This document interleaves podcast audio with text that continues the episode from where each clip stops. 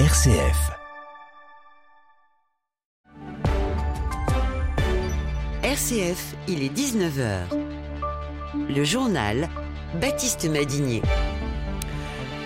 Bonsoir à toutes et à tous, bienvenue dans cette édition d'information. À la une ce soir, opération de communication ou véritable réponse gouvernementale en matière d'éducation. Dans la foulée d'un classement PISA mauvais pour la France, Gabriel Attal promet le retour de l'exigence à l'école. On y revient dans un instant. Dans le reste de l'actualité, bombardements et opérations terrestres dans le sud de Gaza, l'OMS et l'UNICEF alertent sur une humanité au bord du gouffre. Le mur des 1,5 degrés de réchauffement qui se rapproche dangereusement selon une étude en pleine COP28. Et puis une liste pour la ruralité aux européennes qui inquiète, nous l'entendrons, le Rassemblement national.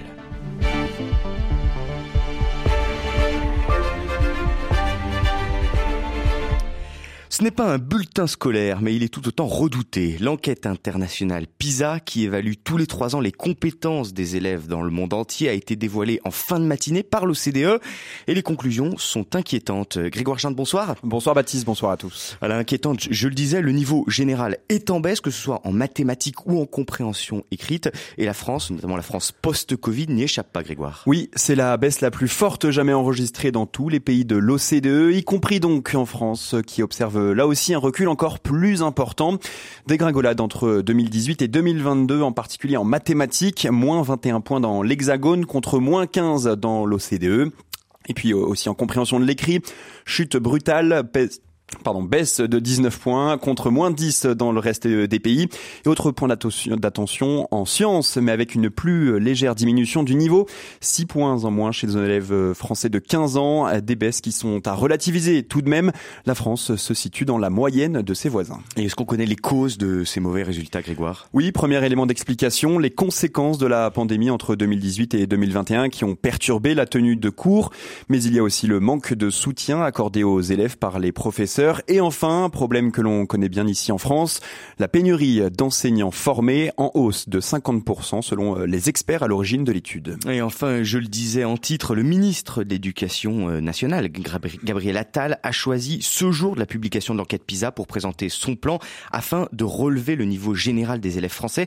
C'est ce que la rue de Grenelle appelle le choc des savoirs. Oui, un choc pour une vraie mise en place d'une politique publique d'ampleur. L'objectif, relancer le niveau des écoliers, des collégiens, des lycéens, mais aussi pour réduire les inégalités entre eux. Parmi les mesures annoncées, de nouveaux programmes scolaires en primaire, la mise en place de groupes de niveau au collège, un brevet plus exigeant, impossible désormais de passer au lycée sans ce diplôme du brevet. Et puis euh, Gabriel Attal souhaite faciliter le redoublement. Les professeurs auront le dernier mot. C'est une très mauvaise idée selon Guylaine David, porte-parole du SNUIPP FSU. C'est pas en favorisant le redoublement qu'on va donner du pouvoir aux enseignants. Une étude de 2019 montre que le redoublement n'a pas d'effet sur euh, le niveau des élèves, voire même va avoir des conséquences sur la scolarité future de l'élève. Il n'y a pas d'effet euh, lié au redoublement. C'est trop tard déjà quand euh, on dit il faut faire redoubler l'élève. Non, il faut prévenir la difficulté scolaire. Il faut y remédier avant. Et enfin, Gabriel Attal souhaite un sursaut mathématique, lui qui entend progressivement adopter la méthode de Singapour qui consiste notamment à apprendre plus tôt les mathématiques. Merci beaucoup pour ces précisions, signé donc Grégoire Gindre. Dans le reste de l'actualité ce soir, l'extension du conflit dans le sud de la bande de Gaza qui se confirme aujourd'hui. L'armée israélienne pilonne le sud de l'enclave au point que la ville de Khan Younes, située à une dizaine de kilomètres au nord de la frontière avec l'Égypte, semble être devenue le cœur des affrontements. Face à ce changement de paradigme, l'OMS et l'UNICEF s'inquiètent d'être, je cite, aux plus proches heures de la, aux heures la plus sombre de l'humanité, pardon. En effet, des centaines de civils s'étaient réfugiés dans le sud de la bande de Gaza depuis le début de la guerre. Aujourd'hui, il n'y a plus de zone sûre selon euh, James Elder, le porte-parole de l'UNICEF.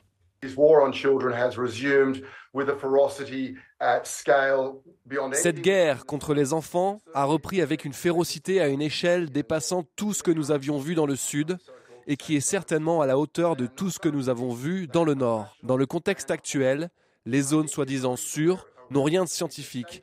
Elles n'existent pas et ne peuvent pas exister. Et je pense que les autorités sont au courant de ça. C'est une zone sûre lorsqu'on peut garantir l'accès à la nourriture, à l'eau, aux soins et à un abri. Et tout cela est totalement absent. Je l'ai vu moi-même, il n'y a pas d'eau, pas une goutte, aucun équipement, aucun abri pour le froid et la pluie. Aujourd'hui, Le seul moyen d'avoir des zones vraiment sûres à Gaza, c'est que l'enfer arrête de tomber du ciel. Voilà, et l'armée israélienne confirme être entrée dans la ville de Ranyounes ce soir. Un général évoque, je cite, le jour le plus intense depuis le début de l'offensive israélienne. Et dans l'actualité de cette guerre également aujourd'hui, le nom de Yahya Sinwar qui refait surface. Il est considéré comme l'architecte numéro un des attaques du Hamas en Israël le 7 octobre dernier. Et il est également lourdement sanctionné par les pays occidentaux. D'abord par la France ce matin qui a annoncé le gel de ses avoirs pour six mois. Une sanction exemplaire publiée au journal officiel.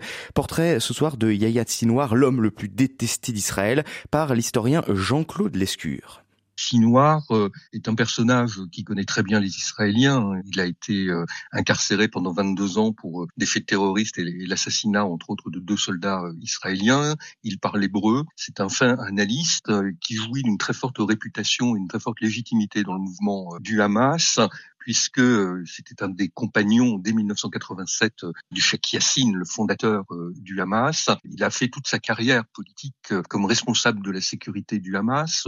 Lui-même, Sinoir, était surnommé le boucher de Ragnones pour avoir de ses mains exécuté un certain nombre de personnes. Voilà, et je précise que Londres a suivi Paris en matière de sanctions à l'encontre de ce leader du Hamas, Yahya Sinwar. Nouvel accord entre le Royaume-Uni et le Rwanda pour expulser vers Kigali des migrants arrivés illégalement en Grande-Bretagne. Ce modèle est la proue de la stratégie migratoire du Premier ministre conservateur Richie Sunak. Mais il y a deux semaines, la Cour suprême britannique a estimé que son projet était illégal en l'état. Alors le nouveau traité entre Londres et Kigali vient répondre à certaines inquiétudes des magistrats britanniques, notamment sur le fait que le Rwanda ne réexpulsera pas les migrants vers d'autres pays où ils pourraient se retrouver en danger.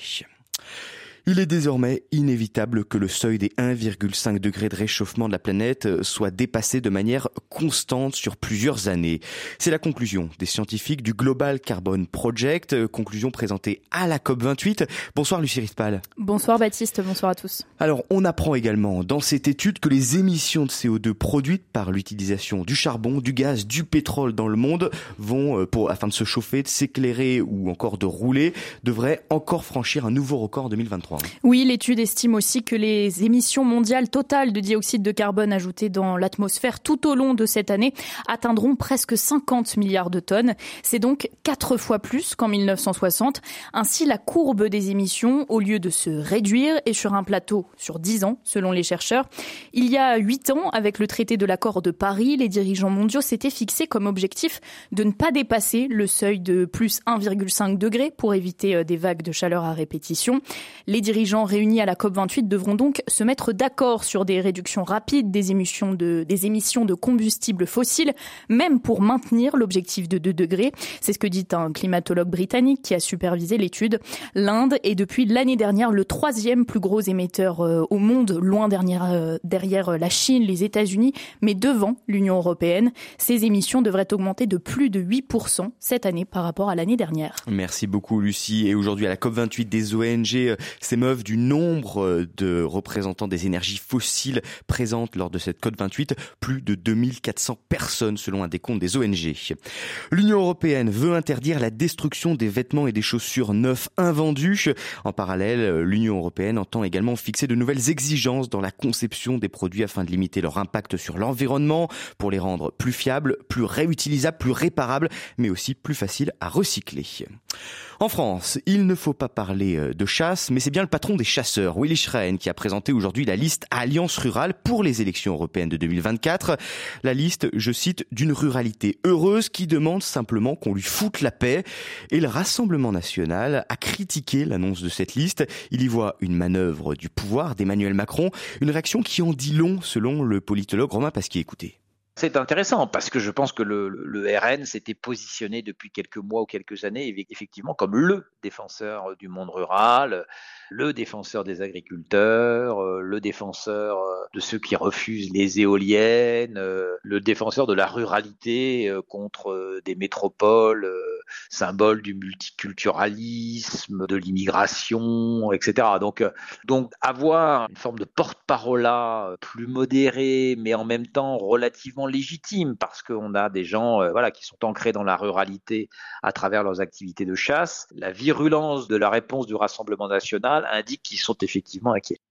En France, toujours, la grippe aviaire redevient menaçante. Le gouvernement vient de relever le risque au niveau maximum. Cela signifie que les éleveurs en plein air sont de nouveau obligés, de confiner leurs volailles. Fin novembre, un premier élevage aurait été touché dans le Morbihan, selon le ministère. L'ANSES met également en garde contre un insecticide utilisé contre les punaises de lit aujourd'hui, le dichlorvos. Il est vendu sous le nom de Sniper 1000, produit en Chine, interdit à la vente dans l'Union européenne depuis 2013 et il a provoqué quand même de nombreuses intoxications 104 cas déclarés entre janvier 2022 et juin 2023. L'ANSES tire donc la sonnette d'alarme. Écoutez le docteur Juliette Bloch, elle est directrice des alertes et des vigilances à l'ANSES. Le dichlorvos est interdit dans toute l'Union européenne depuis 2013 car il est toxique par inhalation, par contact avec la peau, par ingestion euh, et il peut entraîner la mort. Heureusement, dans la série K qu'on a pu analyser, il y en avait très peu et puis c'était des gens qui avaient ingéré ce produit dans le but de se suicider. Alors malheureusement, il est très efficace dans ce but et il y a trois personnes qui en sont décédées. Donc ça, c'est dans les circonstances extrêmes, mais euh, on a eu des cas euh, d'enfants qui en avaient bu par accident parce qu'en fait, ce produit doit être euh, reconditionner, donc être dilué. Alors les personnes utilisent un autre récipient et parfois bah, c'est une bouteille de soda ou une bouteille d'eau et donc euh, bah, ces enfants se sont retrouvés en réanimation. Et il faut euh, absolument ne pas l'acheter et si on en a acheté, bah, le, le, restituer dans un circuit qui convient pour se débarrasser de ce produit. Il ne faut pas le garder chez soi. Voilà, et ce Sniper 1000 circule encore en France via des circuits illégaux, en particulier sur Internet.